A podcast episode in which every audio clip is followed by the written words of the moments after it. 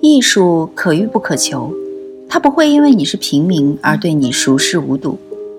也不会因为你是王公而对你青睐有加。与同听艺术，带你感受艺术的奥秘和热情的世界。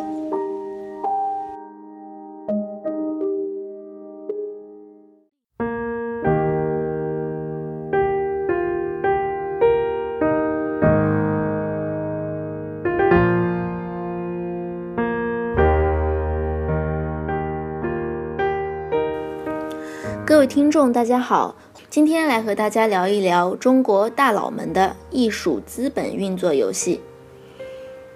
华谊董事长王中军在去年以三点七七亿人民币买下梵高的油画《雏菊与罂粟花》，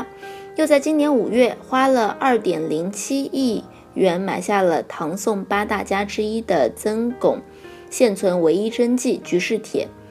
然后听他淡淡的表示，收藏只是围绕个人爱好展开的，或是看着中国首富王健林用两亿多人民币买下毕加索和莫奈的作品，高价藏品数量超过千件，但从来没有转手过一件，并在接受采访的时候说：“我从来没有想过要赚卖画那点小钱。”然而，你或许不知道。王中军正在筹划将藏品放进私人美术馆，并已经成立自己的国际拍卖公司，正式进军艺术品投资领域。王健林也早把个人兴趣转向企业收藏，他背后是一个成熟的艺术收藏团队，在每次入手前都会进行详细的评估。他把书画收藏已经增值到了一千多倍，万达国际美术馆也正在酝酿之中。从二零一五年世界财富报告可以看出，王中军、王健林所在的中国超高资产净值群体，在二零一五年从八十九万位增加到了一百零三万位，在全球排名第四，仅次于美国、日本和德国，并且增长速度为百分之十六，位居世界之首。虽然2015年国内经济受到全球经济影响出现波动，但中国资本大佬逆袭增长，中国艺术品超高端市场当然不用担心有价无市。2015年中国大陆超高端市场拍品价格结构变化，王中军这些大佬们玩艺术品投资也有自己的花样。华谊兄弟创投在今年和保利拍卖、天成时代成立了自己的拍卖公司——保利华谊国际拍卖有限公司，并计划在年底举办首次拍卖。和王中军合作的是北京保利国际拍卖有限公司，到底是一家怎样的拍卖公司呢？它是中国文物艺术品在全球成交额最高的拍卖企业。历史成交额高达五百五十五点一亿元，近年来在国内市场份额稳居第一，并且又在二零一五年又增加了百分之六。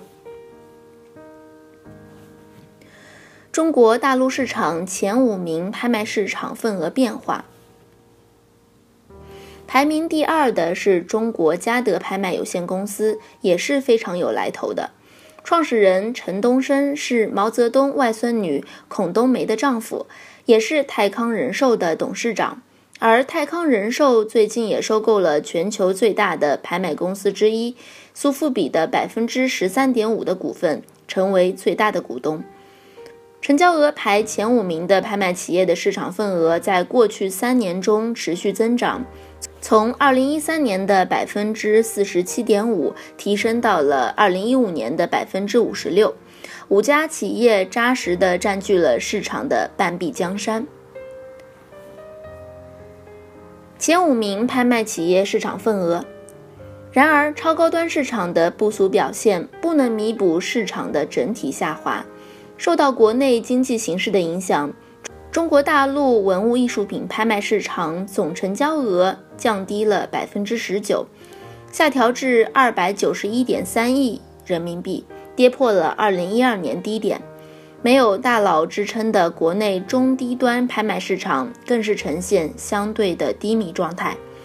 针对中低端的拍卖市场企业，日子自然也不好过。二零一五年，中国大陆共有二百七十四家企业举办中国文物艺术品拍卖，较上年减少了十八家。这是近五年来中国大陆拍卖企业的数量首次下降。减少或暂停的拍卖企业均为中小型拍卖企业，这种情况在今年北京的春拍中表现得格外明显。据中国经济网报道，与去年同期相比，因为取消或延迟春拍的拍卖公司超过五成。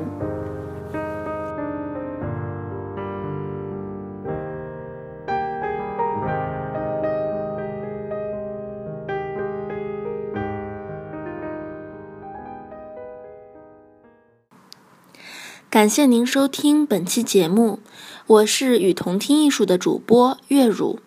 把你愿意分享的文章发给我们，我们会分享给更多的人。